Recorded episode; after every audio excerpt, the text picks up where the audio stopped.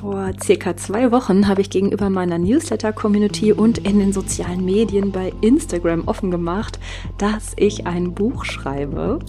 Ja, ich schreibe mein erstes Buch zum Thema Teamentwicklung. Das klingt na, noch ein bisschen unwirklich, wenn ich das ausspreche. Dabei bin ich bereits in den ja fast letzten Zügen, so könnte man sagen. Und in dieser Folge nehme ich dich mit hinter die Kulissen meines Buchprojektes. Ich erzähle dir, warum ich dieses Buch schreibe, wie ich vorgegangen bin, wo ich stehe und warum ich mich bewusst gegen einen Verlag entschieden habe. Vielleicht hast du ja auch mal Lust, ein Sachbuch zu schreiben oder ein Fachbuch zu schreiben oder du interessierst dich einfach dafür, wie ich das gemacht habe. Dazu erfährst du heute dann mehr. Und ich würde sagen, komm, wir steigen ein in die neue Folge hier im Podcast. Die Vision führt uns an. Der Podcast für visionäre Team- und Organisationsentwicklung für all diejenigen, die sich für die Transformation unserer Zusammenarbeit interessieren. Mein Name ist Christine Neumann. Ich bin systemische Supervisorin, Coachin und Trainerin und berichte dir hier von alternativen Konzepten der Zusammenarbeit, von den kleinen Ideen und den großen Visionen aus meiner Praxis und direkt für deine.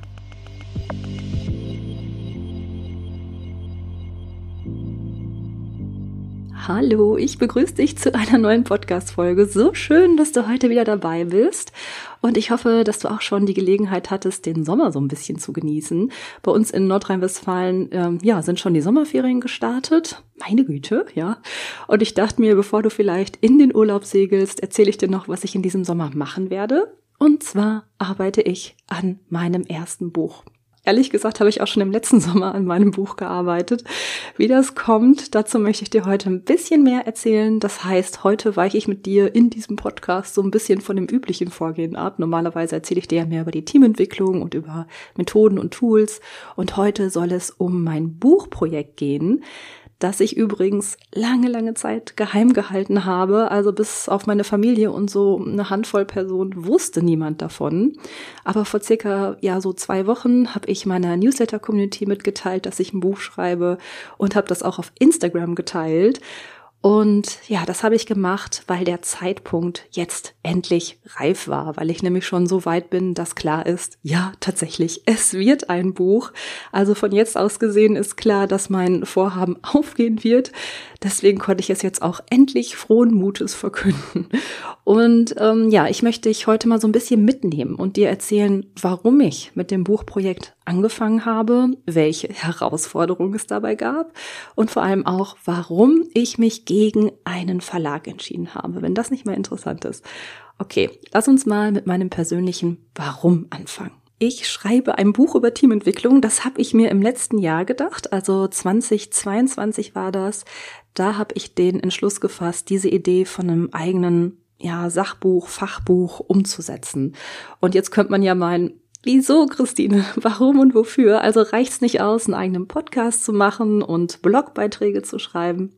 Und tatsächlich das ist auch genau der Punkt. Mir hat das nämlich nicht gereicht, weil, na klar, also auch der Platz jetzt hier in so einer Podcast-Folge ist natürlich begrenzt. Ich nehme jetzt hier nicht fünf Stunden was auf oder auch äh, meine Blogbeiträge sind begrenzt, weil ab einer gewissen Zeichenzahl liest das auch niemand mehr. Ist ja auch völlig verständlich. Ja, und selbst in den Online-Workshops, an denen ja auch andere Coaches und Beraterinnen teilnehmen und in denen wir ja auch auf Methoden und Tools der Teamentwicklung schauen, da ist mir natürlich auch aufgefallen, dass ich gerne noch viel tiefer in das Thema Teamentwicklung eingetaucht wäre, aber auch hier hat die Zeit nicht gereicht. Das ist ein Grund für mein Buchprojekt. Ne? Denn in einem Buch kann ich sowohl über meine Erfahrungen als Team- und Organisationsentwicklerin schreiben und über wirksame Tools und Vorgehensweisen. Und das sind eben all die Themen, die in dieser Kombination nicht in eine Podcast-Folge, in einen Workshop oder in einen Artikel passen. Und dann hat mich zusätzlich noch dieses Format Buch so angesprochen. Ja, ich finde, das ist so eine tolle Ergänzung zu Audios, Workshops oder Videos. Ich selbst bin auch absolute Buchliebhaberin. Ja, ich liebe Fachbücher. Und da war der Gedanke dann auch nicht mehr ganz so fern. Und alles beginnt ja mit einer Vision, ne? Nicht nur in den Teams, die wir begleiten, sondern auch bei uns selbst.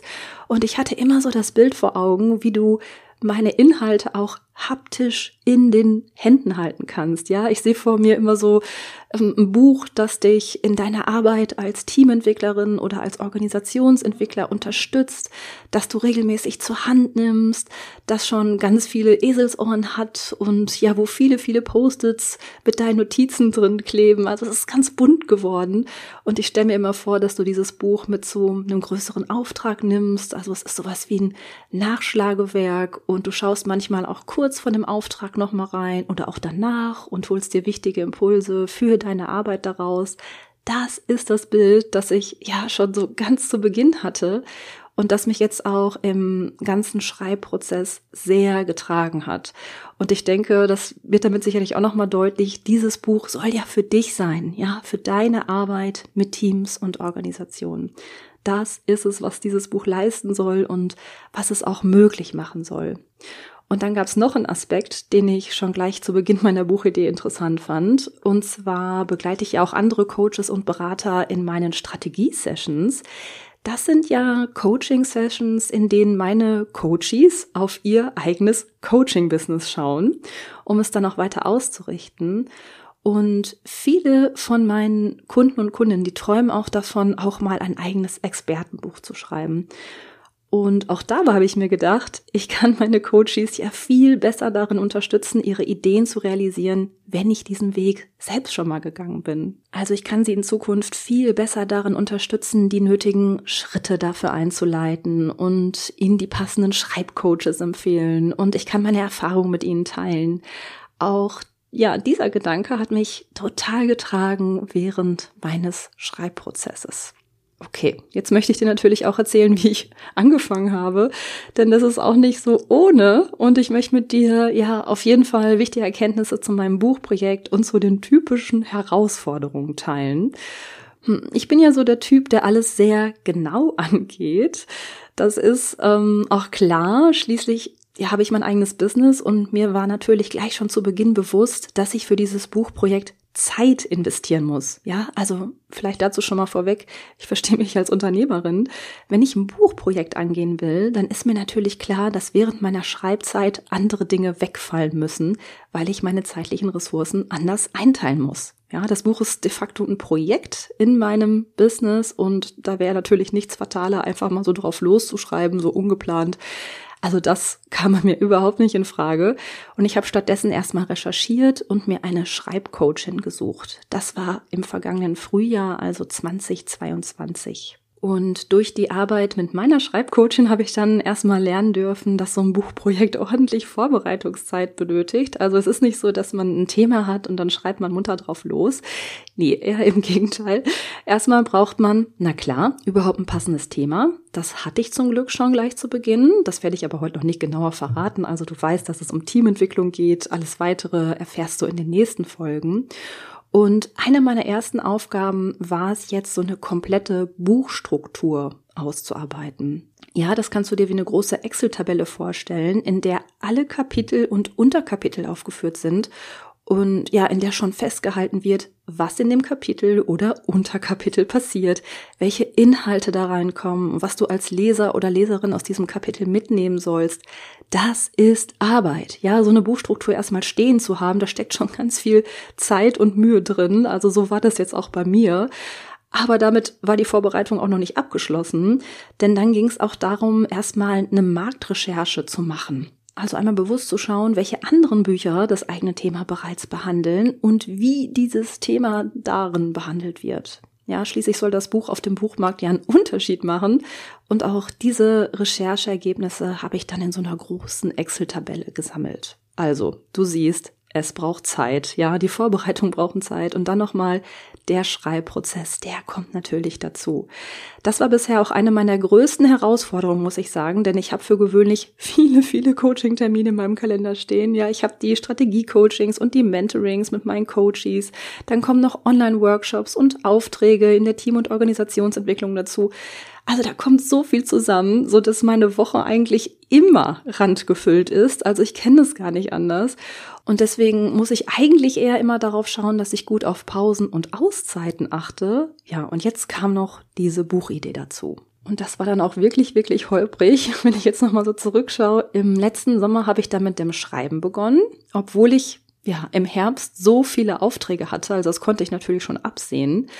Und ja, im Herbst war ich dann viel unterwegs in verschiedenen Organisationen und habe dann noch versucht, regelmäßig zu schreiben. Meine Güte, das war so herausfordernd. Das hat äh, mal mehr und mal weniger gut funktioniert. Und im Herbst habe ich dann damit begonnen, keine weiteren Teamaufträge mehr anzunehmen, um auch im ersten Quartal 2023 genügend Zeit für das Buchprojekt zur Verfügung zu haben. Also ich musste schon gut jonglieren und mir freie Schreibzeiten auch aktiv ermöglichen, indem ich Aufträge ganz klar abgelehnt habe. Und ich finde, das ist schon so ein wertvoller Hinweis, den ich dir auch mitgeben möchte, falls du vorhaben solltest, auch mal ein Expertenbuch zu schreiben. Und zwar, das Buch ist eine Investition. Ja, wie eigentlich jedes größere Projekt, das wir in unserem Business angehen. Ja, wir müssen ja erstmal investieren, um etwas Neues erschaffen zu können. Da geht's uns selbst ja auch nicht anders als ähm, den Teams, die wir begleiten. Dazu habe ich übrigens auch mal eine Podcast-Folge gemacht. Ich glaube, es war die Folge 6 ähm, drei Voraussetzungen für gelingende Veränderungsprozesse verlinke ich dir hier gerne nochmal in den Show Notes, falls du da noch tiefer eintauchen möchtest. Also, jetzt nochmal kurz zusammengefasst. Investition ist das Zauberwort. Ich habe im Herbst, Winter 2022 immer mal wieder geschrieben, wenn ich Zeit dazu finden konnte. Und ansonsten war ich in Teams unterwegs und dadurch wirklich viel auf Reisen. Also ich hatte hier wirklich viele Großaufträge. Und ab Januar 2023 hatte ich dann dadurch, dass ich Aufträge abgelehnt hatte, mehr Zeiträume und habe dann in sogenannten Schreibsprints gearbeitet. Also ich hatte dann eine ganze Woche zur Verfügung, um schreiben zu können.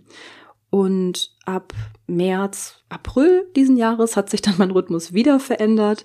Ich habe dann natürlich auch wieder mehr Coachings gemacht, habe im Frühjahr auch die Arbeit mit neuen Strategie-Coaching-Kundinnen aufgenommen und dann kam ja auch noch der Workshop dazu, den ich mit Antonia von Coaching Card vorbereitet und durchgeführt habe. Also die zeitlichen Freiräume haben sich dann wieder verringert und ich habe dann eher so Wochen aufgeteilt. Heißt, ich hatte eine Woche, in denen ich ganz normal Coachings gemacht habe und dann immer mal wieder eine Woche dazwischen, um nur zu schreiben.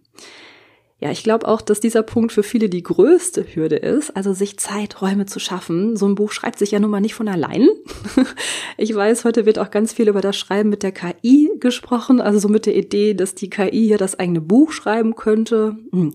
Ja, sind wir mal ehrlich, wenn mein Buch von der KI geschrieben werden könnte, dann wäre ich mir ziemlich sicher, dass ich keinen großen Unterschied mehr mit diesem Buch machen würde auf dem Markt oder auch für dich keinen Unterschied erschaffen könnte.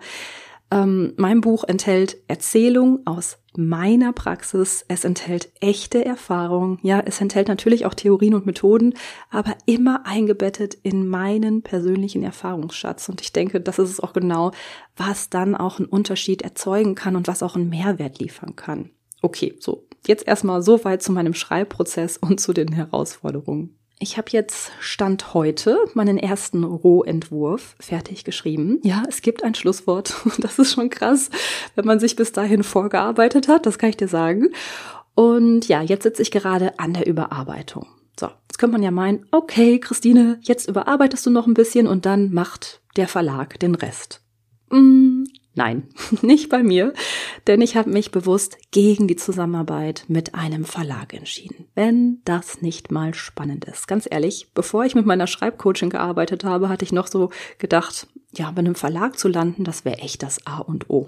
Ja, und ich bemerke natürlich auch heute, dass das alle anderen so denken. Also bestes Beispiel ist jetzt mal Instagram. Ja, ich habe da geteilt, dass ich gerade ein Expertenbuch schreibe und habe die Möglichkeit gegeben, mir Fragen zu meinem Buchprojekt zu stellen. Und du wirst es nicht glauben, eigentlich wollten alle nur wissen, bei welchem Verlag ich veröffentliche. Ja, keiner hat nach dem Thema gefragt, nach dem Schreibprozess, nach der Arbeit, wie ich das gemacht habe. Nee. Erzähl mal vom Verlag, Christine. Das ist richtig spannend, wie ich finde.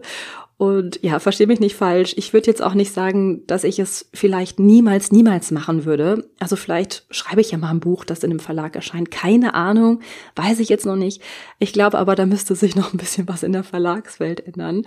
Aber kommen wir mal dazu, warum ich mich bewusst dazu entschieden habe, mein Buch selbst zu veröffentlichen und nicht über einen Verlag zu gehen. Ja, mein Buch ist ja ein Projekt in meinem Business Ja, da habe ich jede Menge Zeit hineingegeben. Da steht meine ganze Expertise drin, meine liebsten Methoden, Methoden, die in meiner Praxis entstanden sind und meine Erfahrung. All das ist ja total eng an meine Persönlichkeit geknüpft. Jetzt musst du dazu auch noch wissen, dass ich eher so der Typ self-made bin. Ja, also ich bin es gewohnt, dass ich in meinem Business selbst Entscheidungen treffe, dass ich eigene Produkte kreiere, die ich selber konzipiere und selber verkaufe. Ja, bestes Beispiel ist mein Online-Kurs. Und das sind meine Produkte. Und ich selbst verstehe mich auch als Unternehmerin und mache mein eigenes Marketing dazu, was wunderbar für mich funktioniert. Ja, also ich habe mein Business selbst aufgebaut.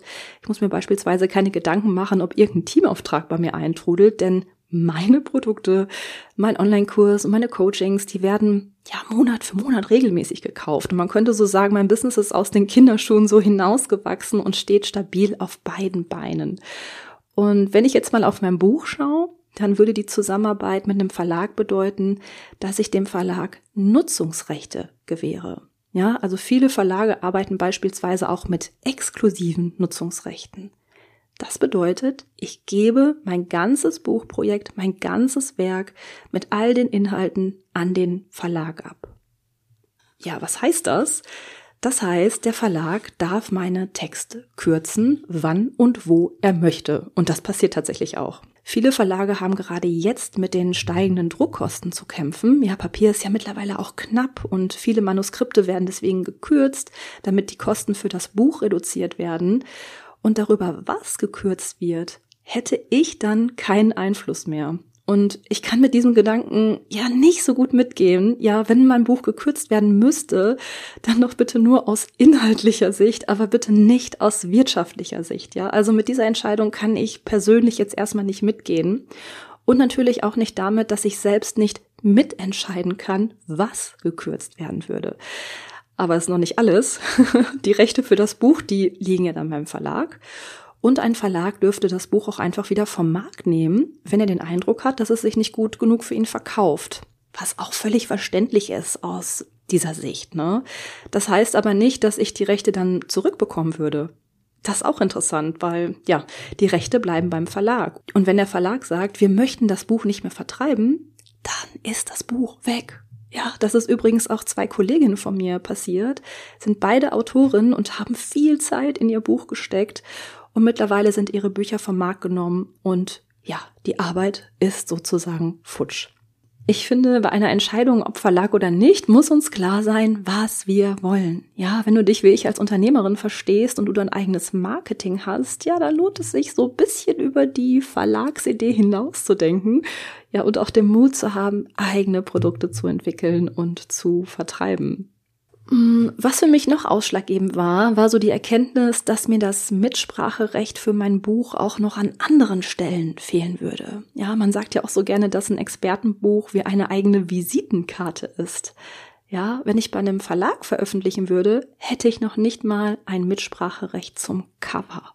Ja, also wie das Cover aussieht, erfahren viele Autoren erst, wenn sie die Erstausgabe zum ersten Mal auspacken und in der Hand halten.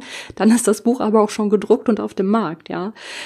Und ich weiß nicht, wie es dir geht, aber wenn ich in mein Bücherregal schaue, dann denke ich so oft, was hat das Cover mit dem Buchtitel zu tun? Gott, ich merke gerade so, ich bin heute so ein bisschen kritisch hier in dieser Folge.